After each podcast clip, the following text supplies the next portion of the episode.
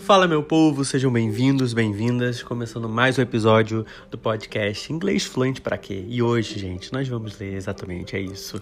O último capítulo do livro Alice's Adventure in Wonderland. E eu quero te parabenizar para você que chegou até aqui. É muito importante a gente estabelecer pequenas metas na nossa vida e quando o assunto é inglês, né, da gente poder crescer, para que cada vez mais a gente aprenda e continue crescendo, beleza? Então vamos lá. E óbvio, óbvio, não vai acabar por aqui, né, gente? A gente vai ter outros livros vindo por aí. Eu só tô decidindo qual. Mas é isso aí. Se você ainda não me segue no meu Instagram, é Guimarizani, M-A-R-I-S-A-N-I. Igual tá no meu perfilzinho aí. E também tô no TikTok. Valeu? Vamos lá. Chapter 12 Alice's Evidence.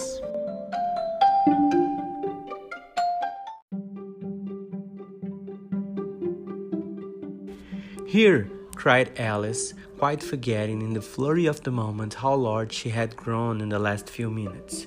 And she jumped up in such a hurry that she tipped over the jury box with the edge of her skirt, upsetting all the jurymen onto the heads of the crowd below. And there they lay sprawling about, reminding her very much of a globe of goldfish she had accidentally upset the week before. Oh, I beg your pardon, she exclaimed in a tone of great dismay, and began picking them up again as quickly as she could, for the accident of the goldfish kept running in her head, and she had a vague sort of idea that they must be collected at once and put back into the jury box, or they would die. The trial cannot proceed, said the king in a very grave voice, until all the jurymen are back in their proper places. All, he repeated with great emphasis, looking hard at Alice as he said so. Alice looked at the jury box and saw that in her haste she had put the lizard in head downwards, and the poor little thing was waving its tail about in a melancholy way, being quite unable to move. She soon got it out again and put it right. Not that it signifies much, she said to herself. I should think it would be quite as much use in the trial one way up as the other. As soon as the jury had a little recovered from the shock of being upset, and their slates and pencils had been found and handed back to them, they set to work very diligently to write out a history of the accident, all except the lizard, who seemed too much overcome to do anything but sit with its mouth open, gazing up into the roof of the court. What do you know about this business? the king said to Alice. Nothing, said Alice. Nothing whatever? persisted the king. Nothing whatever, said Alice. That's very important, the king said, turning to the jury. They were just beginning to write this down on their slates when the white rabbit interrupted. Unimportant, Your Majesty means, of course, he said in a very respectful tone, but frowning and making faces at him as he spoke. Unimportant, of course, I meant, the king hastily said, and went on to himself in an undertone. Important, unimportant, unimportant, important, as if he were trying which word sounded best. Some of the jury wrote it down important and some unimportant. Alice could see this, as she was near enough to look over their slates. But it doesn't matter a bit, she thought to herself. At this moment, the king, who had been for some time busily writing in his notebook, cackled out, Silence! and read out from his book. Rule 42 All persons more than a mile high to leave the court. Eu quero trazer uma curiosidade aqui para vocês em relação a essa palavra persons, porque a gente está acostumado a ouvir somente people, né? E que people é o plural de person. Mas quando você vai estudar algumas coisas dentro da medicina, principalmente, você percebe essa abordagem dessa palavra como persons, se referindo a duas pessoas por conta de cada um ser diferente, entendeu? Então é só uma curiosidade aqui, quando vocês virem isso, não se, não, não se apavorem, ok? People é o mais comum mesmo, mas existem essas outras variações. Everybody looked at Alice. I'm not a mile high, said Alice. You are, said the king. Nearly two miles high, added the queen. Well, I shan't go, at any rate, said Alice. Besides, that's not a regular rule. You invented it just now. It's the oldest rule in the book, said the king. Then it ought to be number one, said Alice. The king turned pale and shut his notebook hastily.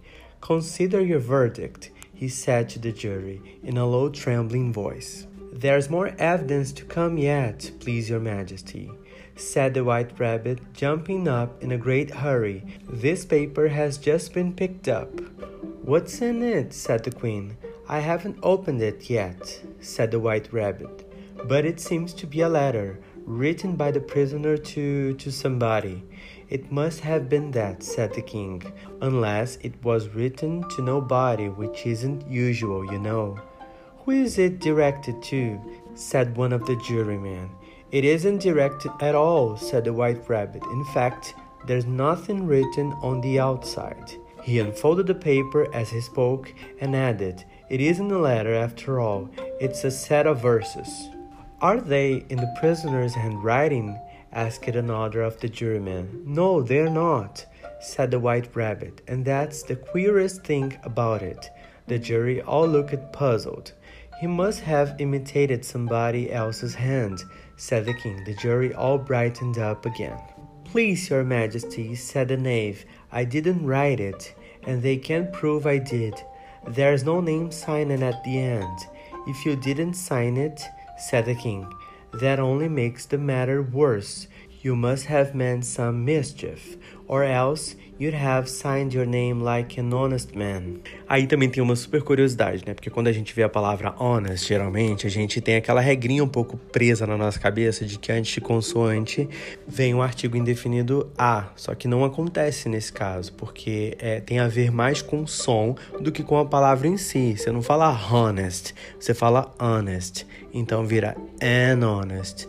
Beleza? Isso é só para você fixar na sua cabeça se você já estudou isso para dar aquela relembrada. Vamos voltar.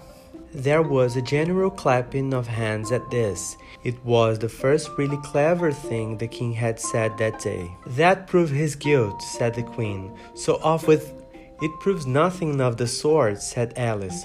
Why, you don't even know what they're about. Read them, said the king. The white rabbit put on his spectacles. Where shall I begin, please, your majesty? he asked.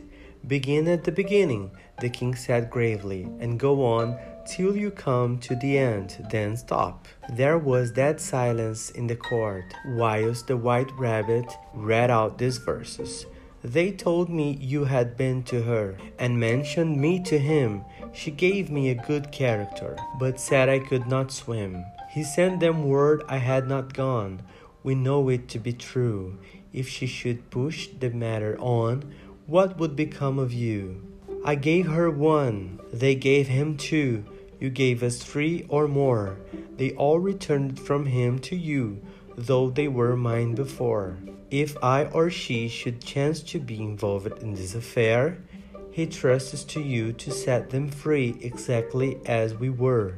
My notion was that you had been, before she had this fit, an obstacle that came between him and ourselves and it.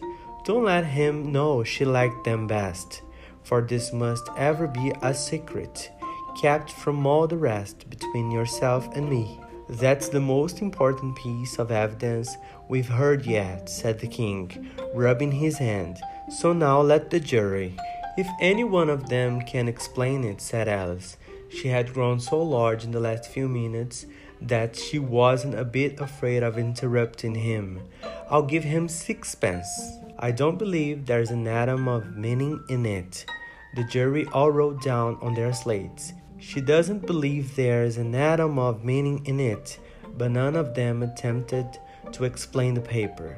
If there's no meaning in it, said the king, that saves a world of trouble, you know, as we needn't try to find any. And yet I don't know he went on, spreading out the verses of his knee and looking at them with one eye. I seem to see some meaning in them after all. Said I could not swim. You can't swim, can you? he added, turning to the knave. The knave shook his head sadly. Do I look like it? he said, which he certainly did not, being made entirely of cardboard. All right so far, said the king, and he went on muttering over the verses to himself. We know it to be true. That's the jury, of course. If she should push the matter on, that must be the queen. What would become of you? What, indeed? I gave her one. they gave him two. Why? That must be what he did with the tart, you know? Ele tá fazendo aqui uma comparação, tipo, explicando, né, os versos. Pode parecer confuso, mas se você ouvir aí de novo, tentar ler de novo, vai fluir. But it goes on, they all returned from him to you, said Alice. Why, there they are, said the king triumphantly, pointing to the tarts on the table. Nothing can be clearer than that. Then again, before she had this fit. You never had fits, my dear, I think? He said to the queen. Never, said the queen, furiously, throwing an inkstand at the lizard as she spoke. The unfortunate little Bill had left off writing on his slate with one finger, as he found it made no mark, but he now hastily began again, using the ink that was trickling down his face as long as it lasted. Then the words don't fit you, said the king, looking round the court with a smile. There was a dead silence. It's a pun, the king added in an offended tone, and everybody laughed. Let the jury consider the verdict the king said for about the twentieth time that day. No, no, said the queen. Sentence first, verdict afterwards. Stuff and nonsense, said Alice loudly. The idea of having the sentence first. Hold your tongue, said the queen, turning purple. I won't, said Alice. Off with her head, the queen shouted at the top of her voice. Nobody moved. Who cares for you? said Alice. She had grown to her full size by this time. You're nothing but a pack of cards. Tá maravilhoso aqui, né, gente? Porque começaram a fazer uma calda de chocolate ou um brigadeiro, não sei. enquanto eu estou aqui, né, gravando isso aqui para vocês, está vindo esse cheiro maravilhoso nesse tempo friozinho aqui que tá fazendo no Rio de Janeiro. Ai, ai, vamos, vamos continuar. Foi mal pela distração aí. At this time, the whole pack rose up into the air and came flying down upon her. She gave a little scream, half of fright and half of anger, and tried to beat them off, and found herself lying on the bank with her head in the lap of her sister, who was gently brushing away some dead leaves that had fluttered down from the trees upon her face. Wake up, Alice dear, said her sister. Why, what a long sleep you've had! Oh, I've had such a curious dream, said Alice, and she told her sister as well as she could remember them. All these stranger adventures of her that you have just been reading about. And when she had finished, her sister kissed her and said it was a curious dream, dear, certainly, but now run into your tea. It's getting late. So Alice got up and ran off, thinking while she ran, as well as she might what a wonderful dream it had been. But her sister sat still just as she left her, leaning her head on her hand, watching the setting sun and thinking of little Alice and all her wonderful adventures, till she too began dreaming after a fashion, and this was her dream. First, she dreamed of little Alice herself, once again, the tiny hands were clasped upon her knee, and the bright, eager eyes were looking up into hers. She could hear the very tones of her voice and see that the queer little toss of her head to keep back the wandering hair that would always get into her eyes. And still, as she listened, or seemed to listen, the whole place around her became alive with the strange creatures of her sister's dream. The long grass rustled at her feet as the white rabbit hurried by. The frightened mouse splashed his way through the neighboring pool. She could hear the rattle of the teacups as the March Hare and his friends shared their never ending meal, and the shrill voice of the Queen ordering off her unfortunate guests to execution. Once more, the pig baby was sneezing on the Duchess's knee, while plates and dishes crashed around it. Once more, the shriek of the Gryphon, the squeaking of the lizard's laid pencil, essa é difícil, and the choking of the suppressed guinea pigs filled the air, mixed up with the distant sobs of the miserable mock turtle. So she sat on with closed eyes and half believed herself in Wonderland, though she knew she had but to open them again, and all would change to dull reality. The grass would be only rustling in the wind, and the pool rippling to the waving of the reeds. The rattling teacups would change to tinkling sheep bells, and the queen's shrill cries to the voice of the shepherd boy, and the sneeze of the baby, the shriek of the Gryphon, and all the other queer noises would change, she knew, to the confused clamor of the busy farmyard, while the lowing of the cattle in the distance would take the place of the mock turtle's heavy sobs. Lastly, she pictured to herself how these same little sisters of her would, in the aftertime, be herself a grown woman, and how she would keep, through all her riper years, the simple and loving heart of her childhood, and how she would gather about her other little children and make their eyes bright and eager with many a strange tale, perhaps even with the dream of Wonderland of long ago, and how she would feel with all their simple sorrows and find a pleasure in all their simple joys, remembering her old child life and the happy summer days.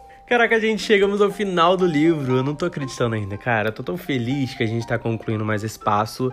Não deixe de ler sobre o autor aí depois, que é bom, né? Um outro formato de texto, né? Um outro tipo de escrita que vale muito a pena ser lido. E ó, a gente não vai parar por aqui se você ainda tem o desejo de continuar firme, porque a grande ideia, né, de você trabalhar a sua comunicação e melhorar cada vez mais a sua fluência para você trabalhar o seu inglês é você continuar, cara. E a gente tem a oportunidade aqui de continuar eternamente lendo tudo que a gente quiser esse livro tem duas continuações, mas a princípio eu não vou ler aqui. Mas qual será o próximo, gente? Estou aqui pensando, qual será o próximo livro? Já tenho a ideia aqui, já decidi qual vai ser. Espero que vocês gostem. A gente vai mudar um pouco, né? Porque esse livro, assim, apesar de muita gente achar que é um livro infantil por conta do desenho da Disney, eu não acho nada assim de livro infantil. É um livro doido mesmo sobre uma menina que tá crescendo, né?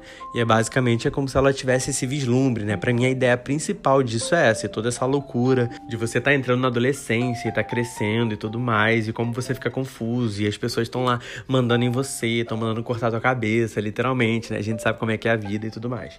Mas o nosso, cara, a nossa continuação aqui das leituras e das entrevistas que eu vou colocar aqui também logo, muito em breve. Espero que vocês, assim, aprendam o máximo com elas. É o meu desejo. Você não pode deixar de acreditar que você tem capacidade total de falar inglês, porque isso é uma coisa que foram tentando te construir isso na nossa vida. Isso não pode ser aceito. Todo mundo, todo mundo é capaz de falar uma segunda da língua e todo mundo é capaz de falar inglês muito bem. Se você gostou, se você chegou até aqui, eu quero muito que você me mande uma mensagem lá no meu Instagram, arroba Guimarizane, M-A-R-I-S-A-N-I, para que eu possa saber como é que foi essa sua leitura, como é que tá sendo seu passo a passo, o que é que você tem aprendido, para que a gente continue crescendo junto. O meu objetivo aqui é esse, para que a gente possa ter essa troca, beleza? E o próximo, gente, vocês só vão saber daqui um tempinho, porque eu ainda tô decidindo se eu já vou começar a ler essa semana mesmo, né, na próxima. Eu ainda tô decidindo isso, mas tá tudo certinho. Eu vou revelar primeiro lá no meu Instagram qual vai ser a leitura, e eu tô super animado animado, tá? Então, um grande abraço. Continue acreditando em cada coisinha que você faz, porque você é muito capaz. É isso, gente. Muito obrigado a todos que vieram até aqui, que estão continuando. Repasse para os amigos que estão precisando treinar o inglês, treinar a comunicação. E a gente vai começar uma nova leitura, então não deixem de estar por aqui, beleza? Um grande abraço e até o próximo livro e a próxima entrevista. Até o próximo podcast. Valeu!